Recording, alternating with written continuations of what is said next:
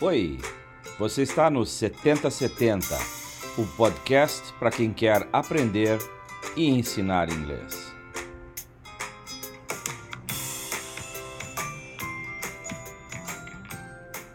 Uma realização do Departamento de Metodologia de Ensino da UFSC.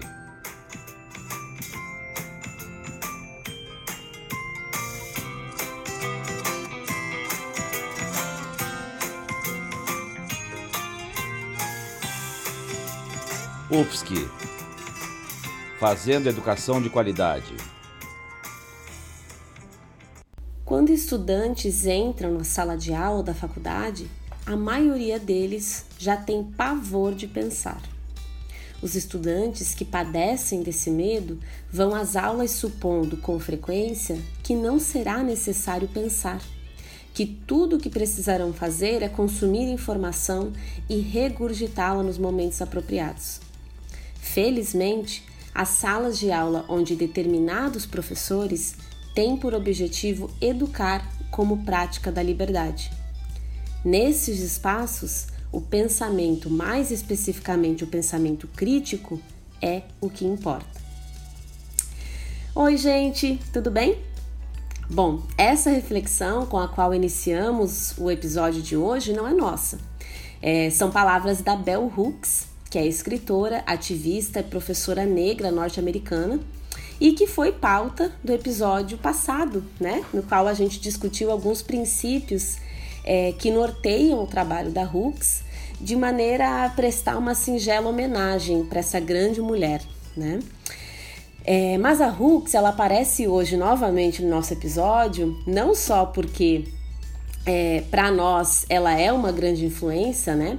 Mas é, principalmente porque, como a gente já disse por aqui, ela é uma das bases do nosso trabalho docente.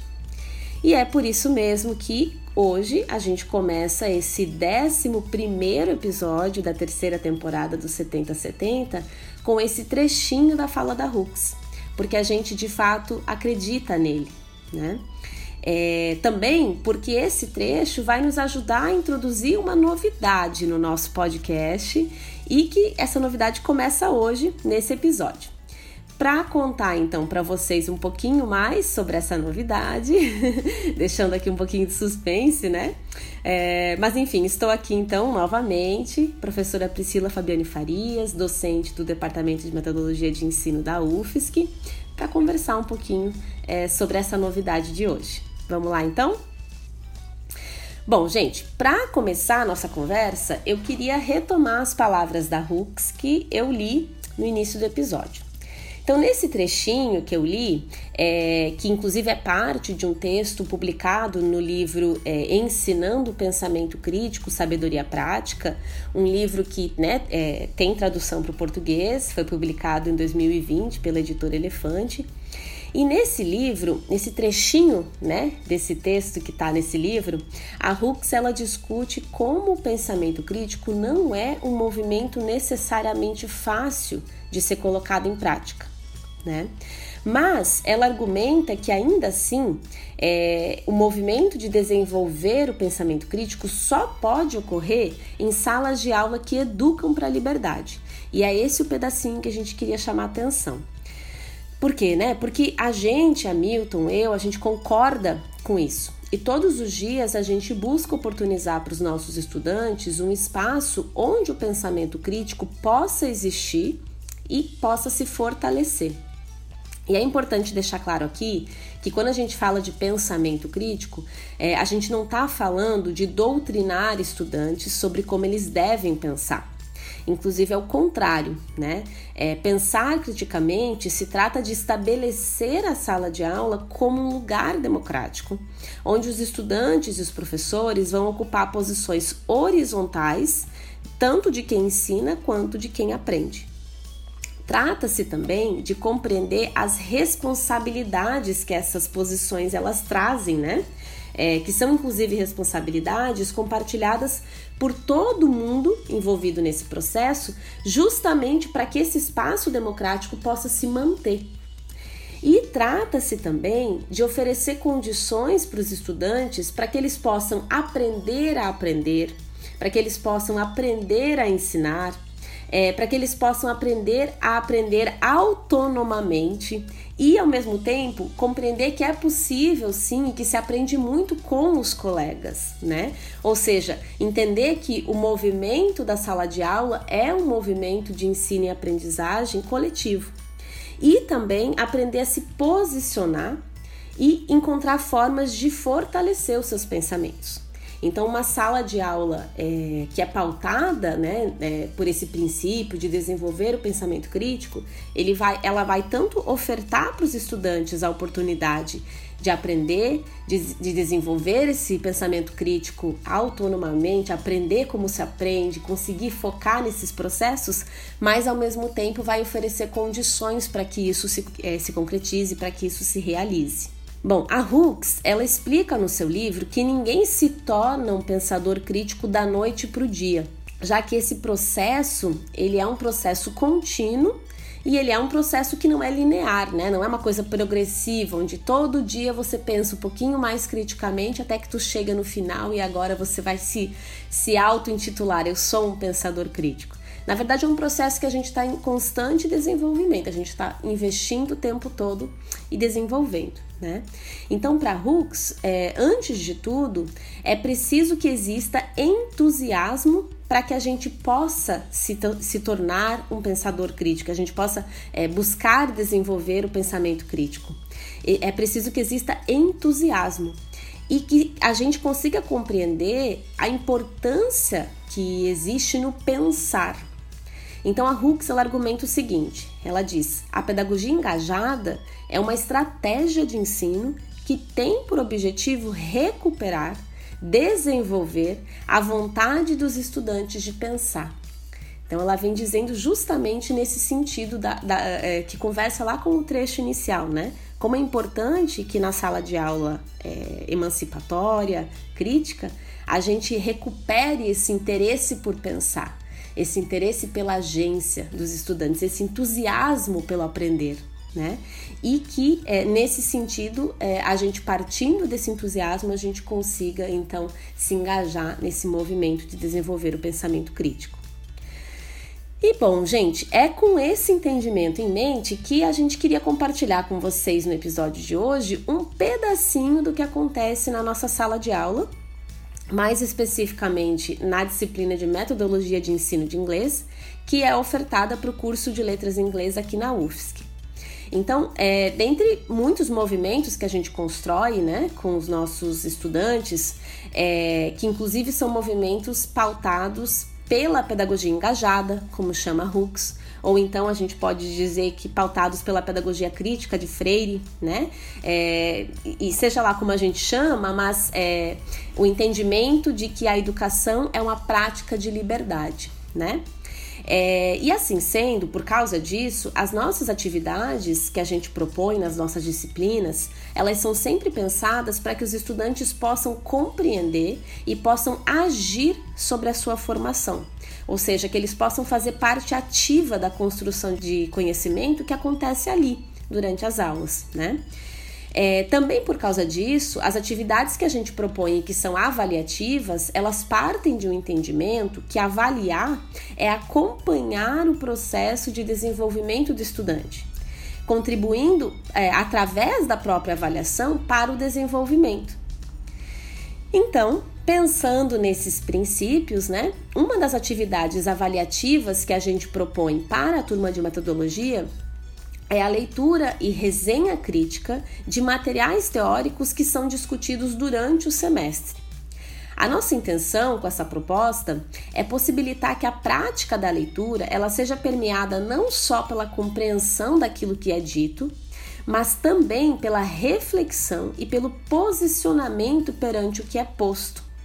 Então a gente encoraja os nossos estudantes que eles reflitam sobre aquilo que a gente trabalha em sala de aula, sobre os materiais que a gente discute, né? E que eles pensem sobre como esses materiais, essas reflexões informam ou não a sua prática, conversam ou não com os seus valores, com as suas filosofias de ensino, de aprendizagem e de língua. E aí, com este propósito, É, foi inclusive com esse propósito que a turma de metodologia, no ano letivo de 2021, que está finalizando agora aqui na UFSC, é, leu alguns textos e ouviu alguns episódios de podcast que discutiram é, entre de uma maneira bem ampla, né, o processo de ensinar e aprender uma língua adicional. E aí, partindo de cada, é, partindo desse movimento, é, cada equipe de trabalho resolve, é, escreveu uma resenha crítica que é resultado das suas reflexões, né? É, e partindo disso, hoje a gente inaugura então um quadro novo no nosso podcast. Um quadro que vai ganhar o nome é, da, da, da atividade em si, né? Aprendendo e compartilhando. E nesse quadro, a gente é, vai receber estudantes que, que se interessam, né, que gostariam de participar aqui do nosso podcast e que vão compartilhar conosco algumas das suas reflexões, é, dos seus posicionamentos que surgiram do seu processo formativo. É, a ideia é que a gente possa estar tá aqui construindo conhecimento não só na sala de aula de maneira horizontal, é, não só é, que, que, essa agência dos estudantes não só aconteça lá na sala de aula, mas que também a gente possa trazer para esse espaço uma oportunidade de estarmos sim aprendendo uns com os outros, entre colegas, é, professor ensinando, estudante ensinando, aluno aprendendo, professor aprendendo. Ou seja, que a gente possa também trazer aqui para o podcast essa oportunidade de aprendizagem coletiva e que os estudantes possam fazer parte desse movimento. Então, para dar o pontapé inicial, é com muito orgulho e alegria que a gente recebe hoje os estudantes Joana, Júlia e Vitor. Bem-vindos, gente, bem-vindas! Olá, professora Milton, Priscila e demais ouvintes do podcast. Eu me chamo Vitor Puceno e hoje, junto com as minhas colegas do sexto semestre do curso de licenciatura em Letras Inglês, Joana Mirim e Júlia Neves, discutiremos um pouco sobre algumas questões da obra Ensinando a Transgredir, de Bell Hooks, continuando a celebração de sua obra, iniciado no episódio passado de 7070. Esse livro abarca uma série de temas que vão desde a pedagogia engajada até o essencialismo e experiência, que são títulos de capítulos do livro. Ensinando a Transgredir, a educação como prática de liberdade é uma obra que apresenta visões muito interessantes sobre uma perspectiva de ensino engajada e as questões sociais e políticas implicadas nisso. É interessante perceber como a Hooks mistura sua história pessoal com o um pensamento crítico. Ela, por exemplo, foi à escola no período da segregação social nos Estados Unidos, ou seja, ela estudava em uma escola segregada apenas para pessoas negras. Após isso, na universidade, ela ficou chocada com seus professores reforçando a ideia de que a lição principal era aprender obediência e autoridade, como ela comenta no livro. A partir desse ponto, ela começou a escrever seu primeiro livro durante a sua graduação, o que a levou até a pedagogia engajada e a noção de que havia uma séria crise na educação. Além de encarar os desafios em um sistema educacional com muitos professores que exercitavam uma pedagogia opressora e autoritária, Hooks se sentiu profundamente tocada pelo trabalho de Paulo Freire e Thich Nhat Hanh. Então, ela decidiu confrontar o sistema de educação, propondo um modelo de ensino holístico, considerando que esse, nesse modelo também será um lugar onde os professores crescerão empoderados pelo processo. Bom dia, boa tarde, boa noite. Eu sou a Joana e dando continuidade ao que o Victor dizia, no segundo capítulo do livro, a Bell Hooks reflete sobre como o racismo estava profundamente enraizado na sociedade, e especialmente na academia, na faculdade, no meio educacional. E ela traça caminhos para que a diversidade é, cultural e a justiça aconteçam na sociedade. Hooks faz considerações sobre o sistema integrado das escolas públicas americanas das décadas de 50 e 60 e conta ao leitor suas próprias experiências como mulher negra em um país explícita e implicitamente racista. A autora ainda reconta o quanto era difícil para as crianças negras daquela época serem inseridas todos os dias em uma escola que carregava os valores dos colonialistas brancos ao invés dos valores das suas comunidades. Essa tentativa falha é, dos colonialistas de, e dos políticos de integrar a comunidade negra nas escolas brancas criou um sentido meramente teórico de igualdade racial no país e nas comunidades e serviu unicamente para fins políticos de quem se interessava. Seguindo em frente, a Hooks mostra que, juntamente com a injustiça racial, o sexismo e o preconceito de classe também são meios de dominação em que os homens brancos e ricos encontraram seu caminho para governar as minorias, seja no meio político, acadêmico ou em qualquer outro meio. E aqueles que afirmam estar comprometidos em acabar com o preconceito não estão realmente comprometidos se os seus meios de vida apenas corroboram com esses sistemas. Além disso, a Hooks afirma que quando ela e outras pessoas começaram a se inquietar e tentar mudar as formas da academia para fazer crescer a diversidade cultural dentro da faculdade, a tão dita harmonia, entre muitas aspas, que imperava nas salas de aula foi desafiada e, portanto, criou-se um pânico entre os alunos e os professores e trabalhadores das faculdades no geral.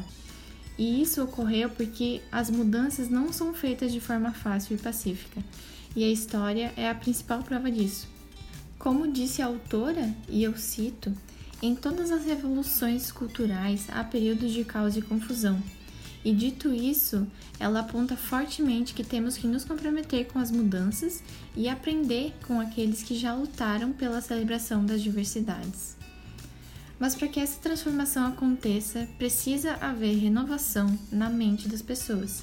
E assim é que vai haver liberdade e justiça. Oi, meu nome é Júlia e darei continuidade à nossa conversa de hoje. Conectando o texto de Hooks com o segundo episódio da primeira temporada desse podcast, nos deparamos com a ideia de ensino crítico. Há um desentendimento sobre esse termo, sobre o qual as pessoas tendem a pensar que, a fim de ensinar criticamente, haveria espaço apenas para discussões sobre tópicos controversos, como racismo ou homofobia. Pensar dessa maneira leva à ideia de que existem momentos críticos e não críticos em sala de aula. O que a Priscila nos conta no episódio mencionado é que qualquer tópico pode ser ensinado de maneira crítica. Quando entendemos que neutralidade na educação não existe e que todas as decisões que tomamos na sala de aula são decisões políticas e, portanto, carregam uma ideologia, podemos analisar melhor o nosso plano de aula e tomar decisões que incorporam momentos para compartilhar e aprender de maneira crítica. Um problema que é discutido no episódio é que muitas vezes os professores contam apenas um, com o livro didático e têm medo de promover mudanças no plano de curso. Mas é indicado que o professor realmente adapte suas atividades de maneira a inserir momentos de pensamento crítico. O foco do professor será então em promover a justiça social e momentos de reflexão e ação por parte dos estudantes, assim como ajudá-los a aceitar a pensar. Esse processo vai ser contínuo e vai beneficiar não apenas esses estudantes, mas também o professor e os ajudará a perceber que são eles que criam a sociedade em que vivemos. Bom, era isso que tínhamos para contribuir nessa importantíssima conversa.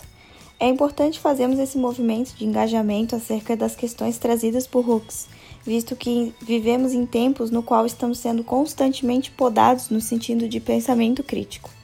Em nome do nosso grupo, agradeço muito a oportunidade dada pelos professores Hamilton e Priscila. Obrigada por terem ouvido até agora e viva Hooks!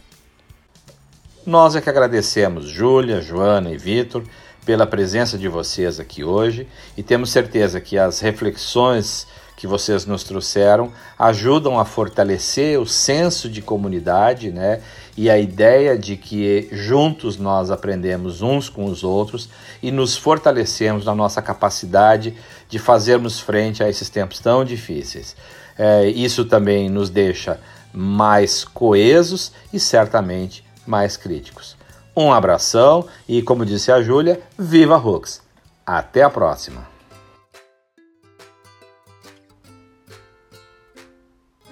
Esse foi o 7070, o podcast para quem quer aprender e ensinar inglês.